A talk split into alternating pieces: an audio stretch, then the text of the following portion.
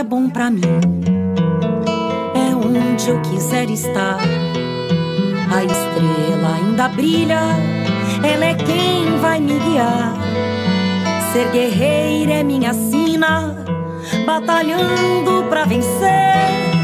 Tenho voz pra ser ouvida, tenho sonhos pra viver. Não vão mais conseguir me anular, me calar. Ninguém vai me impedir de cantar e lutar. Seja em casa, no campo, na rua ou na praça. Chega de mordaça, agora eu vou falar. Porque eu sou mulher pra fazer acontecer. Delas são elas por elas, ocupando os espaços de poder. Nesta semana, o TV Elas por Elas Formação vai falar sobre a série de medidas e políticas públicas anunciadas pelo governo federal voltadas para a igualdade de direito das mulheres. Na primeira aula, Denise Motadal, que é secretária nacional de enfrentamento à violência contra mulheres, fala sobre política de enfrentamento à violência. Na aula de hoje, nós vamos debater as políticas públicas para as mulheres com foco nas políticas de enfrentamento à violência contra as mulheres. Porém, quando nós falamos de políticas públicas de enfrentamento à violência contra as mulheres, é fundamental que nós possamos recuperar, resgatar a história das políticas públicas para as mulheres, com foco na implementação de equipamentos de atendimento e acolhimento às mulheres em situação de violência, para que nós possamos fazer um diagnóstico e falar dos desafios atuais nessa área. Bom, é importante lembrar que ali por volta de 1983, 84, começou no nosso país, começou no Brasil, o início da implantação das delegacias das mulheres. Na época nem eram DEANs, delegacias especializadas no atendimento às mulheres. Eram delegacias da mulher. E ali, a partir dos anos 80, essas delegacias focadas no atendimento às mulheres em situação de violência começaram a ser instaladas. Isso, obviamente, foi fruto de um processo isso foi uma conquista das mulheres, porque o movimento feminista, os movimentos sociais, o movimento de mulheres já reivindicavam então que houvessem equipamentos públicos voltados para o atendimento das mulheres em situação de violência na área da segurança pública. Então, essa foi uma conquista muito importante. E, a partir daí, começou-se a, em diversas cidades, serem implantadas as delegacias da mulher. Isso foi o início de um, de um processo de avanço nas políticas públicas, vindo, obviamente, do debate da Constituição Federal, né, da construção de uma nova constituinte, da democratização do país, da garantia de direitos sociais, trabalhistas para as mulheres. Então, neste ambiente pré-Constituição Federal, as lutas das mulheres já vinham avançando, já tinha um Conselho Nacional dos Direitos da Mulher, e essa foi uma conquista importante. Porém, a partir de então, foi se aprofundando esse debate e qual era a reivindicação? que as políticas públicas ofertassem que então garantissem o atendimento social, psicológico e jurídico das mulheres. Não bastava fazer um boletim de ocorrência, não bastava denunciar ou ter uma queixa formal contra o agressor. Era importante que os serviços começasse, era importante que serviços específicos fossem instalados. A partir de então, em algumas cidades, começou-se a implantar centros de referência da mulher, CRMs ou CRANs, Centro de Atendimento às Mulheres, com esse objetivo de garantir o atendimento social e psicológico das mulheres. Mais adiante começou-se, inclusive, a instalação de casas-abrigo de endereço sigiloso para abrigar, hospedar mulheres em situação de violência. Isso também foi impulsionado junto com a criação dos OPMs, dos Organismos de Políticas para as Mulheres, que são as coordenadorias, as secretarias de políticas para as mulheres que começavam então despontar e a partir de toda uma mobilização e do debate da importância do fortalecimento de políticas públicas para as mulheres a serem instaladas em estados e municípios, em especial estados e municípios do campo democrático popular, que viam a importância de que políticas para as mulheres fossem instaladas é, com maior estrutura,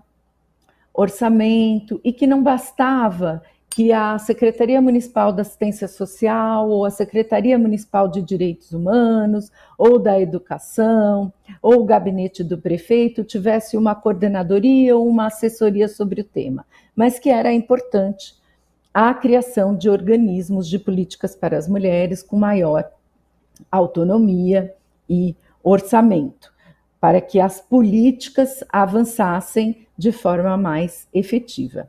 Então, essa evolução dos serviços de políticas para as mulheres, assim como a, evolu a evolução da legislação, a conquista da Lei Maria da Penha, ali em 2006, a conquista da legislação sobre o feminicídio em 2015, foram acompanhando também o fortalecimento dentro da gestão pública de organismos de políticas para as mulheres. Então, diversas prefeituras foram implementando coordenadorias e, posteriormente, secretarias municipais de políticas para as mulheres. Isso teve o seu auge e um impulsionamento, impulsionamento forte quando, em 2003, o presidente Lula implantou a SPM, a Secretaria de Políticas para as Mulheres, com status de ministério no governo federal e a Secretaria de Promoção da Igualdade Racial, porque são secretarias que têm uma transversalidade muito forte, pensando aí que as mulheres negras estão em uma maior situação de vulnerabilidade e são a maioria das vítimas de violência, criou essas duas secretarias. Isso impulsionou fortemente as políticas nessa área. E a partir da criação da Secretaria de Políticas para as Mulheres, vários editais do governo federal foram lançados que estimulavam os municípios não só a criarem organismos de políticas para as mulheres, conselhos municipais de políticas para as mulheres, assim como os estados criarem secretarias estaduais de políticas para as mulheres, conselhos estaduais dos direitos da mulher, mas também a que os serviços e projetos fossem mais transversais. Então, para além da implementação de serviços de acolhimento às mulheres em situação de violência, centros de cidadania da mulher, programas em, em parceria com secretarias do trabalho para a geração de programas de trabalho e renda para as mulheres, parcerias com as secretarias da saúde, para atendimento às mulheres em situação de violência obstétrica, para garantia dos direitos sexuais e reprodutivos e do parto humanizado. Isso trouxe um empoderamento maior para as políticas públicas para as mulheres, no sentido de que elas tivessem uma transversalidade muito forte. Então, parceria com o trabalho, com Secretaria de Esportes, assistência social, saúde, educação, emprego, renda, participação popular foram sendo fomentadas.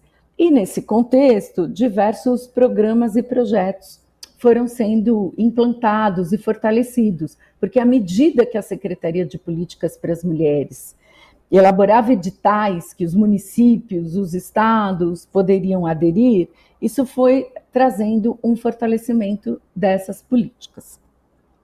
Um marco importante, já é, com um foco maior no enfrentamento à violência contra as mulheres, foi o DISC 180, que hoje é o LIG 180, que está sendo reformulado, como um serviço de acolhimento, de atendimento e de informação para as mulheres em situação de violência, lançado ali em 2005.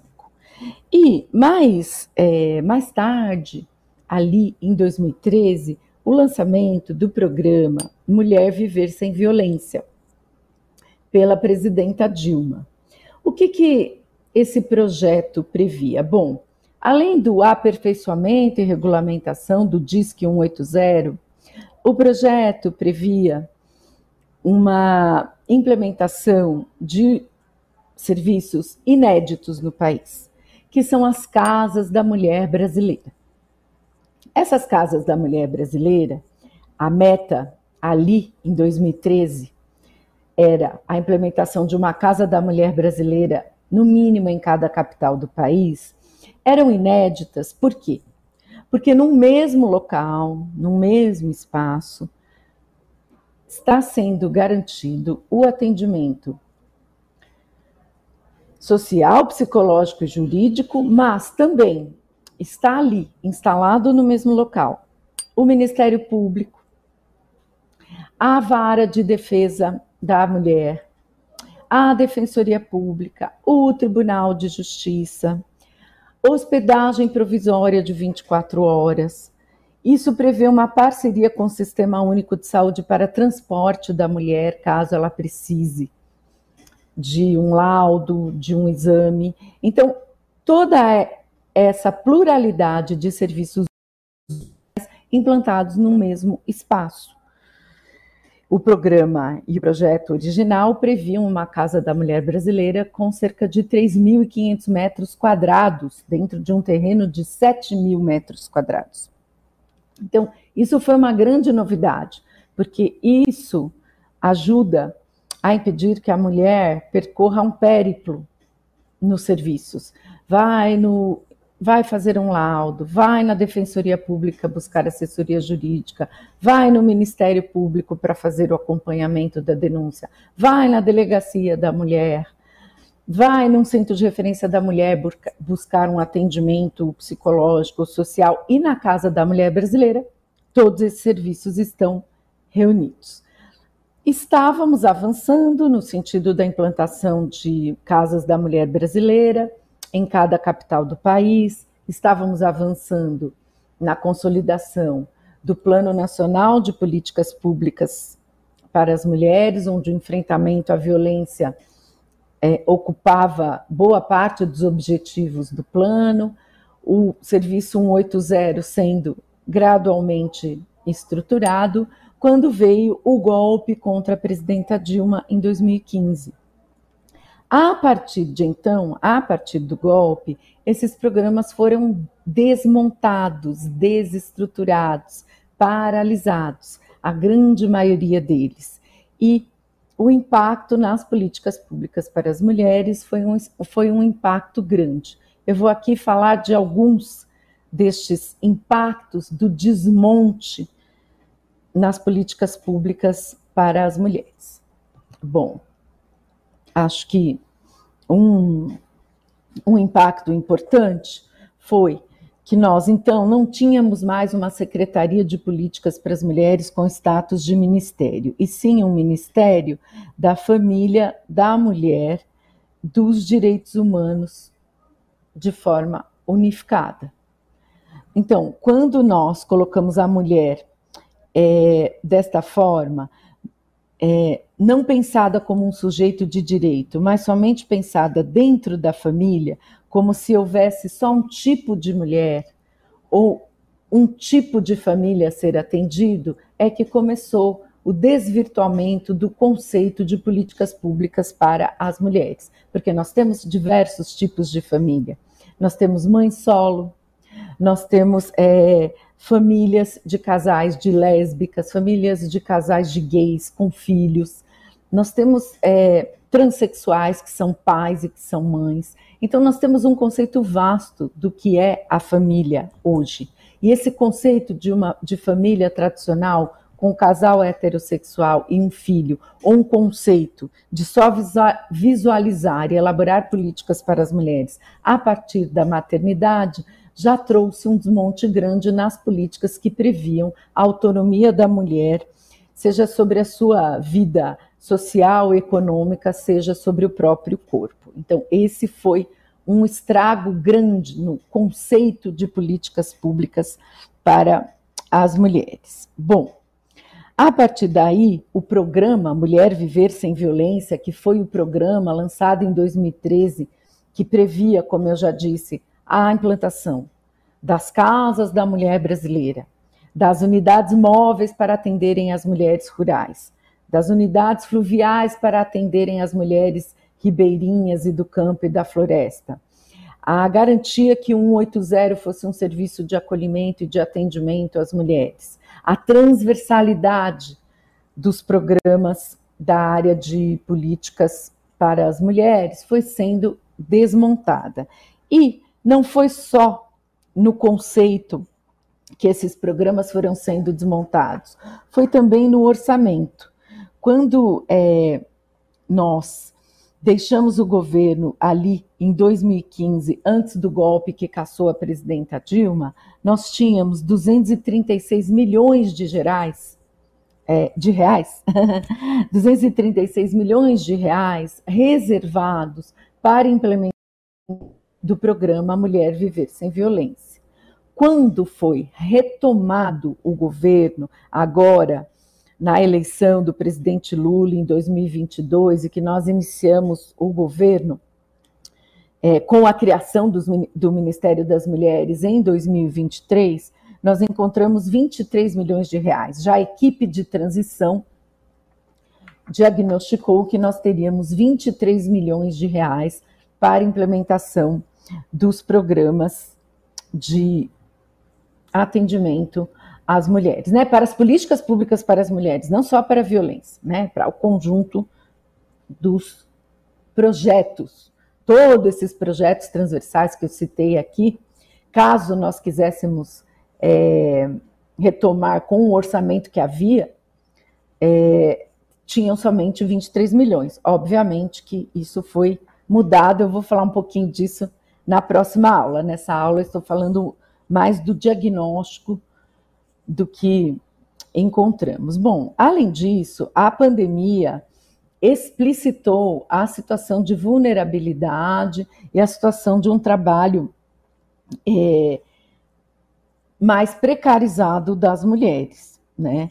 E ficou nítido que durante o governo Bolsonaro, no momento em que o Congresso pautou, né? Que foi o Congresso Nacional que pautou e a oposição teve um forte papel nisso, pautou o aumento da violência contra as mulheres, é que começou a se olhar um pouco mais, ter ações e projetos em meio à pandemia para o enfrentamento à violência contra as mulheres. É, o valor chegou, destinado pelo Congresso Nacional, a 116 milhões de reais, porém, por decisão do então Ministério da Família, da Mulher e dos Direitos Humanos, e do governo Bolsonaro, apenas 37 milhões foram realmente executados. E em meio à pandemia, as trabalhadoras domésticas, como eu falei, as, as mulheres estão em maior situação de precarização e vulnerabilidade no mercado de trabalho, precisavam sustentar seus filhos, precisaram trabalhar e se expuseram em meio à pandemia. É, elas sofreram muito, né? Com risco à própria saúde, a queda da renda, perda de emprego, perda de direitos, foram as primeiras infectadas e impactadas, né? O avanço da formalização da categoria que vinha vindo também como um avanço, né? Um legado do governo da presidenta Dilma também é, foi impactado e houve é, não só a redução da formalização, mas muitas trabalhadoras domésticas é, perderam seus empregos e nós recebemos né, o governo com 37 milhões de brasileiros e brasileiras passando fome. E, obviamente, infelizmente, o índice para as mulheres ultrapassando essa trágica média nacional de pessoas em situação de miséria, em situação de insegurança alimentar. Né? Um em cada cinco lares chefiados por mulheres não tem o que comer na mesa. Isso foi o, a situação que nós recebemos é, o governo federal. E nos domicílios em que, o, em que a responsável é uma mulher negra, a fome aumentou de 10,4% para 18%, além do aumento do desemprego generalizado, onde a taxa de desalento entre as mulheres é mais do que o dobro do que a taxa entre os homens. Então, foi um governo que fechou a porta para as mulheres no mercado de trabalho, né, do ponto de vista de é, não garantir projetos nem apoio às mulheres no mercado de trabalho. Tanto é que as mulheres ganham 20% a menos do que os homens para a mesma função. Né? Essa é a realidade e isso foi se é, ampliando, é, foi se enraizando mais diante da inação, da omissão do governo Bolsonaro em meio à pandemia, não só em relação à vacinação da população, mas em relação à proteção dos trabalhadores e das trabalhadoras da saúde, a geração de emprego e renda para a população. Nós vimos que o auxílio emergencial só saiu por conta da pressão da oposição no Congresso Nacional, senão a população teria sofrido muito mais, né? além, além dos, das mortes, né? chegando a 700, 700 mil mortes no Brasil, ainda não teriam tido os projetos para mitigar para minimizar os impactos nefastos da pandemia de Covid-19. Bom, para irmos fechando esse quadro tenebroso do, do, diagnóstico da situação em que o país foi é, encontrado, é, nós temos o desmonte né, das principais políticas públicas criadas e implementadas. Então, é, esse recuperando. O desmonte foi no programa Mulher Viver Sem Violência, no Pacto Nacional pelo Enfrentamento à Violência contra a Mulher, nas ouvidorias da mulher, na implementação das casas da mulher brasileira, no Disque 180, no programa Proequidade de Gênero e Raça, no programa Diálogos com o Mundo do Trabalho, na estratégia de incentivo à criação de organismos de políticas para as mulheres governamentais, na Política Nacional de Atenção Integral à Mulher e no Observatório Brasil de Igualdade de Gênero. É, essas ações foram parte de estratégias de transversalização das políticas para as mulheres, articuladas com os programas Minha Casa Minha Vida, Bolsa Família e Luz para Todos. Esses programas foram descontinuados ou desmantelados. E aí então, tivemos é, o diagnóstico que eu já citei aqui de um aumento grande da violência contra as mulheres. Nós temos hoje no Brasil, a cada seis horas, a morte de uma mulher. Né? Hoje, a cada seis horas, acontece o feminicídio no Brasil.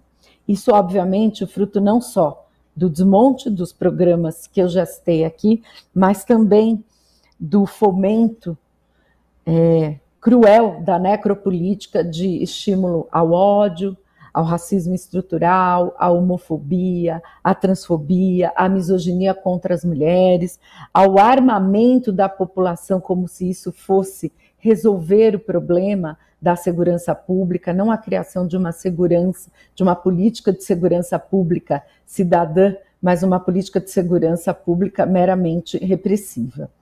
Então, esse foi o quadro que nós encontramos no novo governo e terceiro governo do presidente Lula na área de políticas públicas para as mulheres. E na próxima aula eu vou falar então do que nós estamos realizando, quais são as políticas públicas que o Ministério das Mulheres, criado no dia 1 de janeiro de 2023 pelo presidente Lula, ocupado pela ministra Cida Gonçalves, estão implementando para enfrentar esse quadro que hoje é dramático.